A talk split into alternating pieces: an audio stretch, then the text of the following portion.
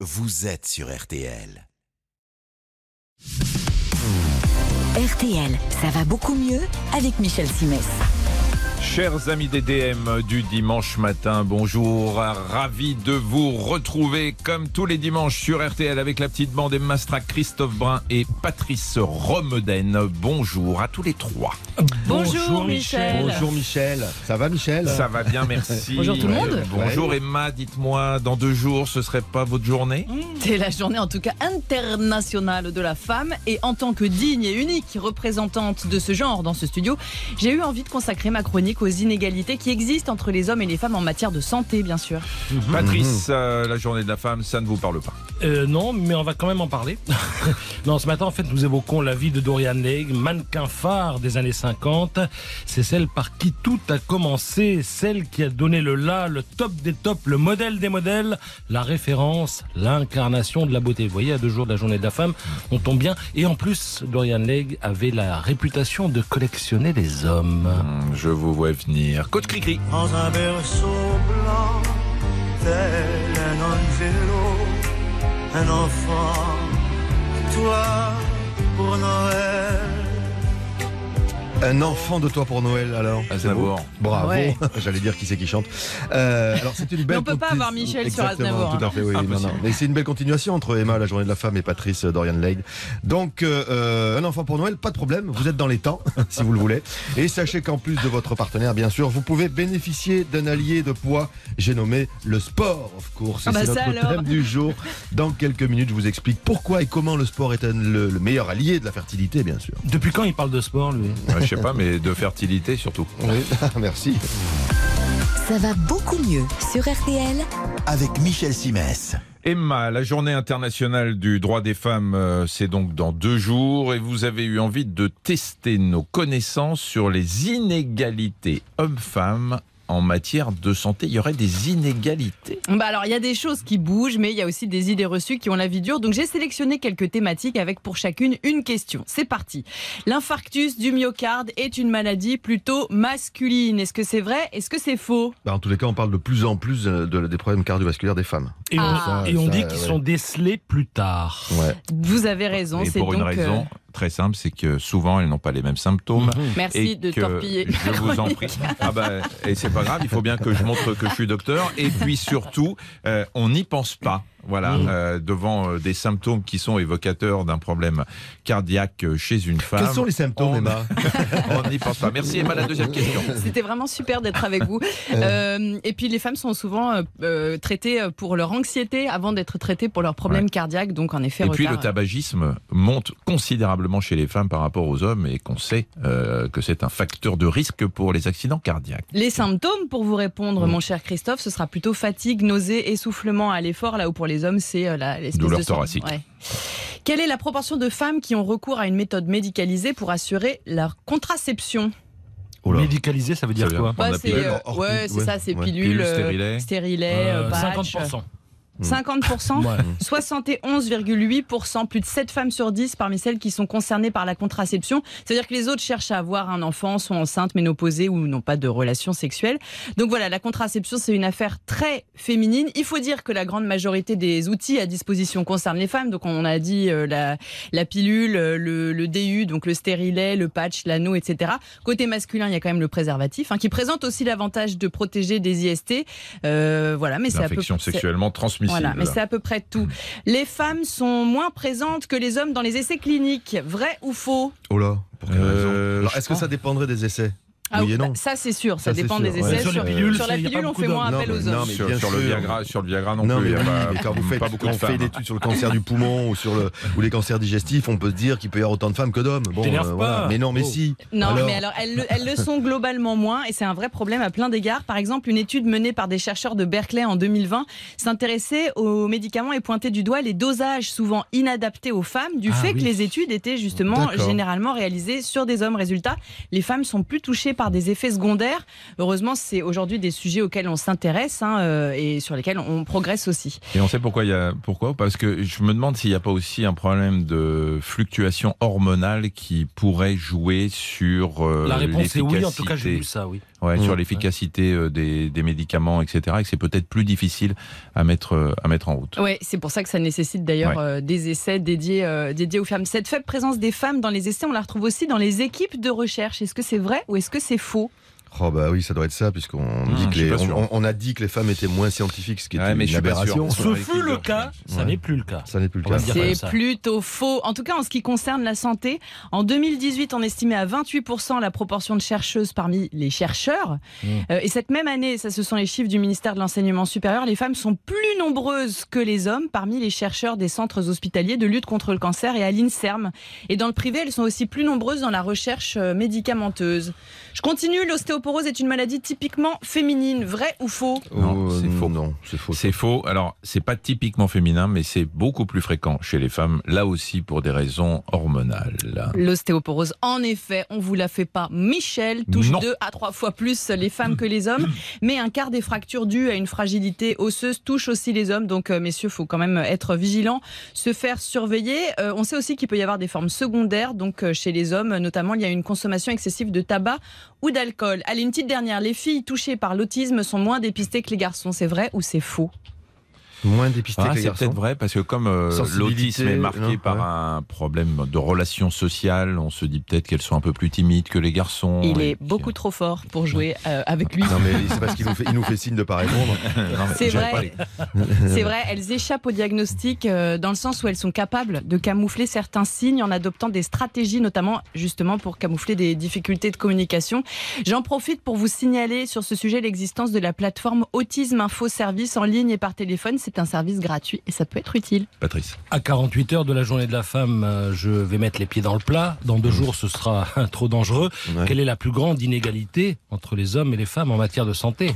Vous allez nous parler de l'espérance de vie, je parie. Eh ben oui, Ouais. Ouais. mais en bonne santé, je crois que les femmes y gagnent pas forcément. elle a toujours le dernier mot. Et alors, vous avez des C'est une détails femme, sur votre réponse? Bah oui, 85 euh, ans pour les, les femmes à peu près et 80 ans pour les hommes. C'est quand même une inégalité, ces 5 ans. hein. Ouais. Même si les hommes ont peut-être des comportements à risque. Emma, il faudrait, importants. il faudrait faire quelque chose, Emma. Je, s'il vous je- plaît. je m'y mets. On se retrouve dans quelques instants avec euh, Patrice qui va nous parler d'une mangeuse d'hommes, Dorian Legg. Ça va beaucoup mieux sur RTL Avec Michel Simès.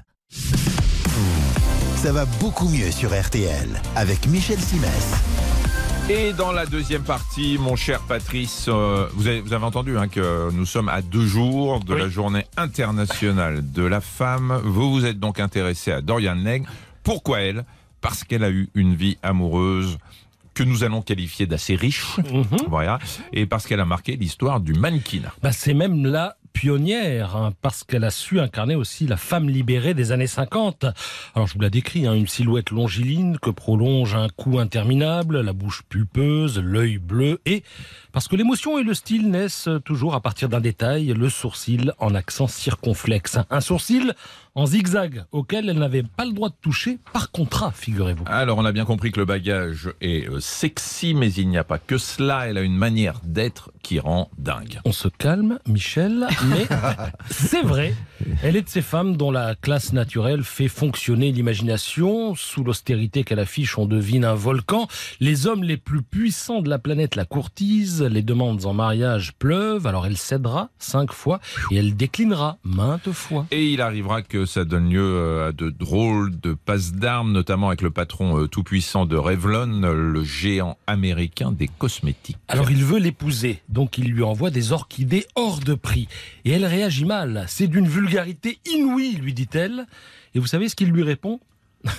Je ne voulais, je ne voulais pas t'envoyer l'argent directement. Euh, Aujourd'hui, bon, ça passerait assez mal.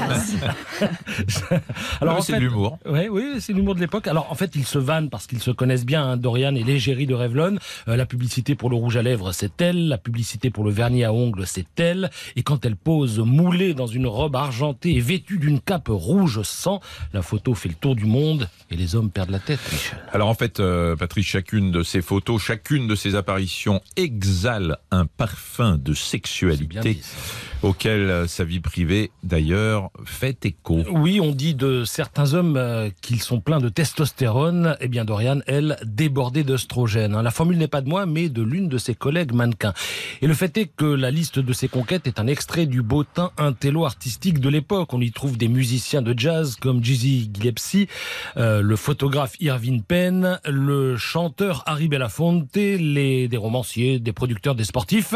Et ça, c'est juste quelques célébrités, hein, parce que j'a- j'allais dire la partie visible de l'iceberg. Euh, mais parler d'iceberg à propos d'un tel brasier de sensualité frôle l'oxymore. Oh. Euh, oui, oh, l'oxymore. Ah, oui. Maître Capello, comment vous y allez? J'en déduis qu'il y en a eu d'autres. Bah oui, des inconnus, des sans le sou. Dorian Lane ne cachait pas qu'elle avait une attirance pour ce genre de profil. T'aurais eu ta chance, Christophe. Vous savez ce qu'elle disait? Oui, je, si- oui, je sais. Tu sais parce que tu regardes ma feuille. Mais et, et si je devais payer quelques factures pour que cela soit possible avec eux, ce n'était que de l'argent. Et il se trouve que j'en avais. Voilà, voilà comment parlait Dorian Legg, qui en toutes circonstances donc savait être généreuse. Audrey Leméraire, bonjour. Bonjour. Vous êtes psychologue, sexologue. Je voudrais citer Woody Allen, euh, Patrice. Écoutez bien, c'est sûr.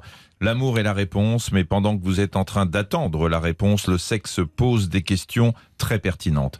Et justement, vous en avez à poser à notre sexologue, Patrice. Oui, ben, je voulais vous demander si cette histoire d'œstrogène, vous avez entendu ce que Mhm. disait le collègue euh, mannequin euh, de Dorian, Oui. elle débordée d'œstrogène. Est-ce que c'est ça qui euh, détermine la libido d'une femme?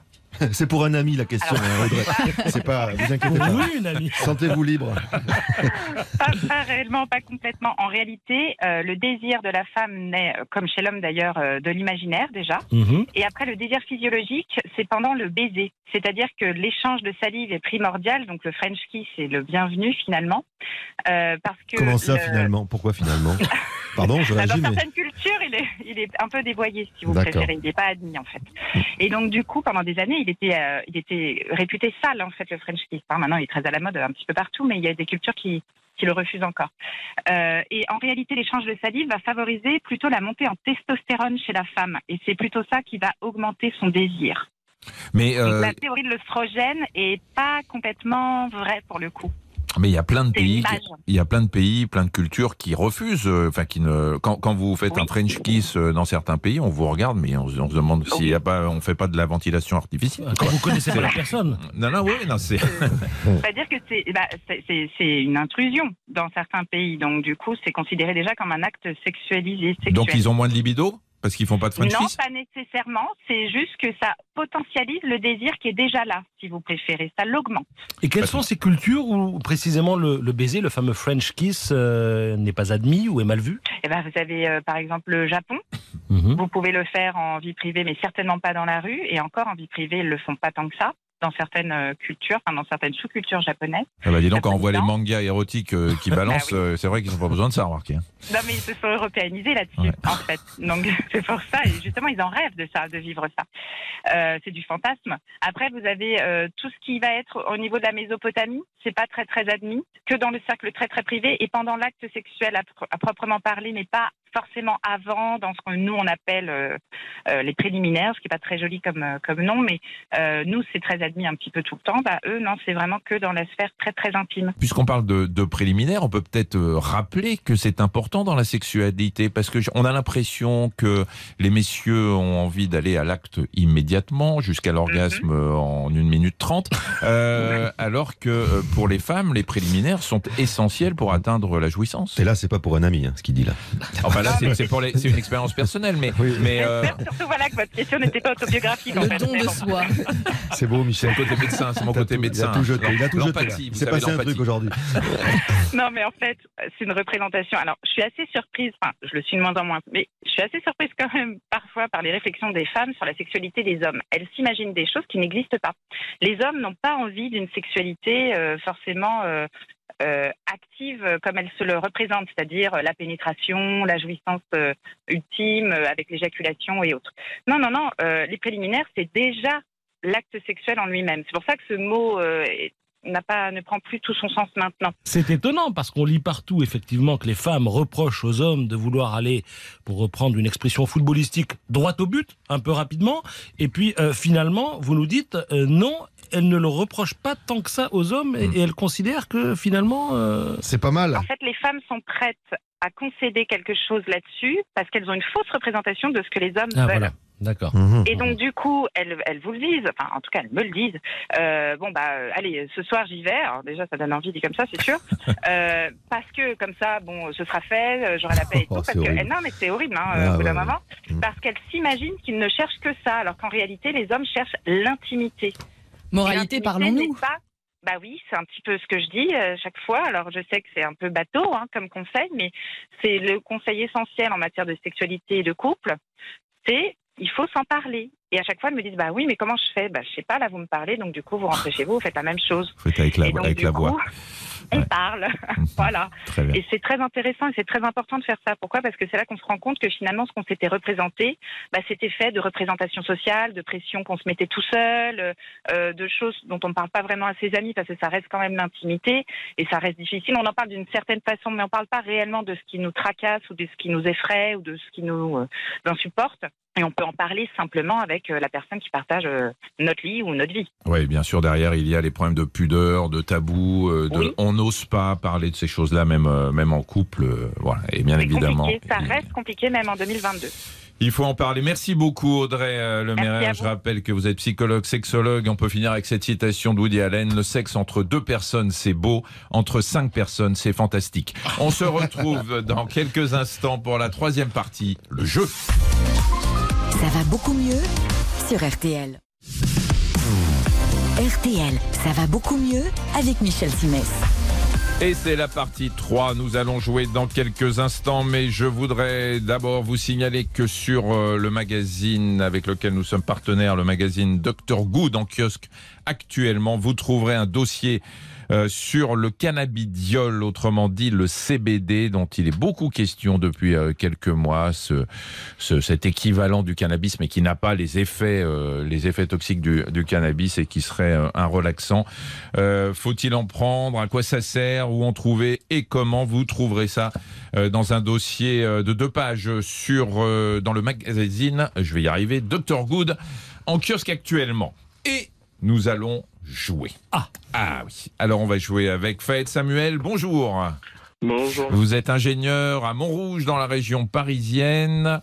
Euh, Faïd Samuel, vous euh, allez jouer pour un séjour d'une semaine pour le plus bel en bras du monde. C'est marrant le jeu de mots là. Le Bel plus bel bras. en bras. Bel en bras. Mmh. Ouais. Bel en bras, ouais. Bon, donc c'est un séjour d'une semaine euh, en famille ou entre amis, 50 clubs dans les plus beaux endroits euh, de France. Alors, vous connaissez la formule du jeu? On vous raconte une histoire, nous avons trois versions, une seule est bonne. Je vous dis l'histoire. Aujourd'hui, une question automobile et santé. Vous allez voir que ces deux univers, celui de l'auto et de la santé, qui n'ont rien à voir, peuvent se rencontrer pour nous offrir une drôle d'histoire. L'histoire en question se passe aux États-Unis, aux United States, Attention, le nom de l'État, tenez-vous bien. dans l'État du Wyoming, Wyoming State. This is so fine. Elles sont fines. Une femme, girl, arrive Dans un garage. dans un garage pour faire réparer sa car. Elle se rend- parle. comprendre. mais- Si, elle vient, elle vient dans un garage réparer sa voiture. Voilà, Bon, voilà. Elle se rend, Merci elle se rend au desk à l'accueil. Voilà. Elle explique euh, leur problème. Le mécanicien take the car, la, prend la voiture et là il euh, il make an hallucination. Voilà. The question is why. Pourquoi? Christophe. Alors, le mécanicien euh, remarque qu'il y a des traces de sang dans le coffre de la voiture. Discrètement, il prévient la police qui débarque en 5 minutes et la propriétaire du véhicule aura le plus grand mal du monde à expliquer en fait qu'elle travaille euh, pour un organisme de, de- de don du sang et qu'elle transporte parfois des poches de sang dont l'une s'est déchirée, d'où la présence de sang dans la voiture. Voilà. Emma. Euh, Non, en fait, la voiture avait juste une vitre cassée et quand le mécanicien s'est approché, il a constaté que la voiture était remplie de déchets. Mais alors, remplie de chez remplie, hein, des papiers, des emballages, des objets cassés, des bouteilles. C'était plus une voiture, c'était une poubelle ambulante. Il y en avait partout, du plancher au plafond. Euh, seul le, ciel- le siège pardon, passager était à peu près clean. En fait, la propriétaire de la voiture souffrait du syndrome de Diogène, un trouble du comportement qui conduit à vivre de manière euh, négligée et souvent dans des conditions insalubres. ouais. Patrice. Eh bien, la voiture ne fonctionnait plus. Après avoir mis son nez dans le moteur et posé quelques questions à la propriétaire, le mécanicien a compris que cette dernière mettait régulièrement, vous n'allez pas le croire, hein, du paracétamol dans le réservoir à essence. Pourquoi? Pourquoi? Écoutez bien. Eh bien, je vous le donne en mille, parce que le moteur était grippé. Oh. Et, et- et elle pensait Oh que ça bah, irait mieux avec du paracétamol. Ouais. Euh, euh, sauf que, Pour la journée de la femme, pour la journée de la femme, c'est nickel. sauf que, que le paracétamol fait mauvais ménage avec l'essence. À force, ça encrasse un peu le moteur. Oui, ah bon Alors, euh, Fahed Sam- vous êtes ingénieur dans quel domaine? Dans- Euh, dans l'énergétique. Dans L'énergétique. l'énergétique. L'énergétique. Très bien. Donc, euh, rien à voir avec les voitures. Ça Bon. me choque un petit peu, mais Bon. Mais si, quand même, regardez l'essence Ah oui, et, les Ouais, et, énergies. et- et- et le paracétamol. Je vous le dis. Alors, Fahed Samuel, nous avons donc trois versions. Euh, une qui est euh, celle de Christophe. euh, C'est tellement débile Les que poches de sang. Ah non, les, Les poches, poches de, de sang. euh, celle d'Emma euh, Qui était, sur. qui était mieux, c'est ça que vous voulez dire Oui, c'est ça. Voilà. qui était mieux, le pardon. syndrome de Diogène. Le syndrome de Diogène Ouais, ça, pour moi, Emma ça, ouais. et la plus crédible des trois probablement celle de Patrice. Euh, donc euh, C'est vrai que c'est plus compliqué à inventer les fausses. Le, hein. par- le paracétamol parce que le moteur était grippé. Faïd Samuel, vous pouvez déjà en éliminer une peut-être? Ouais, ouais, ouais. Hmm. Bah, par Laquelle pour la femme, je dirais euh, d'éliminer euh, celle du paracétamol. Très bien, donc c'est bon. Vous avez donc plus qu'une chance sur deux. Terrible. Alors attention, hein, réfléchissez bien, Ouais. euh, parce que les deux sont crédibles en Ouais. fait. Il y en a une qui est peut-être euh, un peu plus. euh, Tellement banal que. un peu hein, plus. Enfin, qui bon. veut faire gagner Ouais. absolument. Alors, euh, Alors, pareil, attention, alors on, ne vous aide pas. Ah non, on vous Quelle est votre réponse?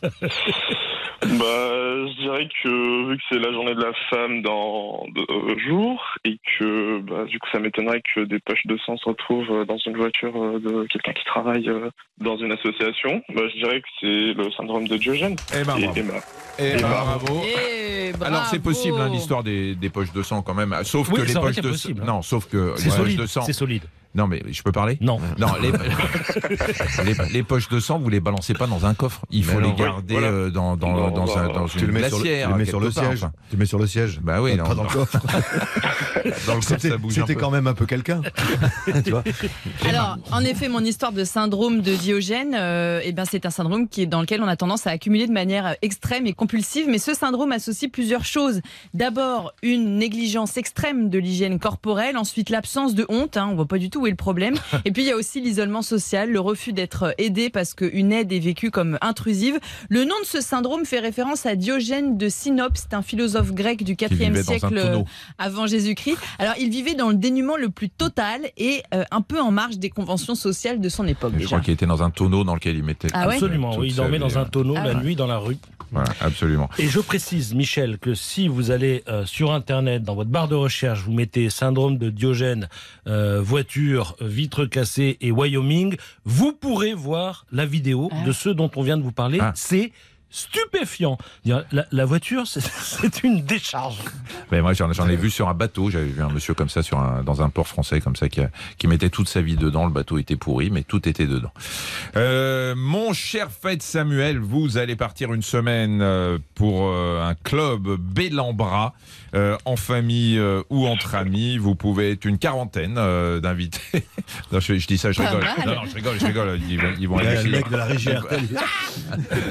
Voilà, on vous envoie ça et merci beaucoup d'avoir euh, joué euh, Merci avec nous. vous. Patrice. On, on parlait de, de poche de sang il y, a, il, y a, il y a cinq minutes. Là. Je signale quand même que cela fait plusieurs semaines que les organismes de dons du sang crient famine. Je rappelle que les hommes peuvent donner jusqu'à six fois par an, les femmes jusqu'à quatre fois par an. Évidemment, on évite de donner euh, quatre jours d'affilée. hein. Et entre deux dons, il faut on n'a huit pas le droit, de toute semaines- façon, ouais. Huit semaines, oui, huit semaines de délai entre deux dons. Euh, J'ajoute qu'on peut donner le ventre plein parce que beaucoup de gens croient qu'il faut venir à jeun et en fait ils confondent don du sang et prise de sang. Donc le jour du don, euh, ne faites pas l'impasse sur le, le petit déjeuner ou le déjeuner. Euh, et puis veillez à que- ce que ce soit équilibré et buvez de l'eau surtout. Et Soyez puis, bien à- hydraté. Et après le don du sang, vous avez le droit à une petite collation. Voilà. Donc si vous êtes arrivé euh, le ventre vide, vous repartirez le ventre plein. Emma. Nous sommes en mars, c'est le mois de sensibilisation au dépistage du cancer colorectal, mars bleu. Euh, Sur les quelques 20 millions de personnes de 50 à 74 ans qui sont éligibles à ce dépistage du cancer colorectal, figurez-vous que seul un petit tiers, 30,5%, y participent. Et pourtant, ce cancer se guérit dans 9 fois euh, sur, cas 10, sur 10. 9 cas sur 10, ouais, merci, quand il est dépisté précocement. Donc faites le petit test que vous avez reçu par la poste et surtout n'hésitez pas à en parler à votre médecin. Merci beaucoup Emma. On se retrouve dans quelques instants pour la partie 4, la partie euh, avec le coach, euh, coach Cricri qui va nous parler sport et fertilité. On est obligé de rester? Oui. Michel Simès sur RTL. Ça va beaucoup mieux. Ça va beaucoup mieux sur RTL Avec Michel Simès. Mon coach Cricri, euh, on a déjà eu l'occasion il y a quelques semaines de vérifier que le sport était très bon pour la libido. Vous comptez donc euh, continuer à considérer que le sport c'est sous la ceinture et vous allez nous expliquer aujourd'hui qu'il l'est tout autant pour la fertilité. C'est bon pour sous la ceinture. Donc oui, à vrai dire, l'effet est bien là, Michel, mais il est indirect. Parce que la pratique sportive permet de lutter efficacement contre absolument tout ce qui perturbe la fertilité ou altère la qualité du sperme et des ovaires. Je pense au stress, au surpoids, à l'angoisse, aux troubles du sommeil et même à certains problèmes immunitaires. À partir du moment où le sport permet de lutter contre tout ça, il influe positivement sur notre fertilité. Alors après, libre à vous de choisir votre sport. hein. L'essentiel étant de faire travailler les muscles et le système cardiovasculaire. Je rajouterai qu'il en découle une bonne fatigue qui détend et vous permet de bien dormir, donc d'être mieux, moins stressé, plus fort. Le cercle vertueux en fait.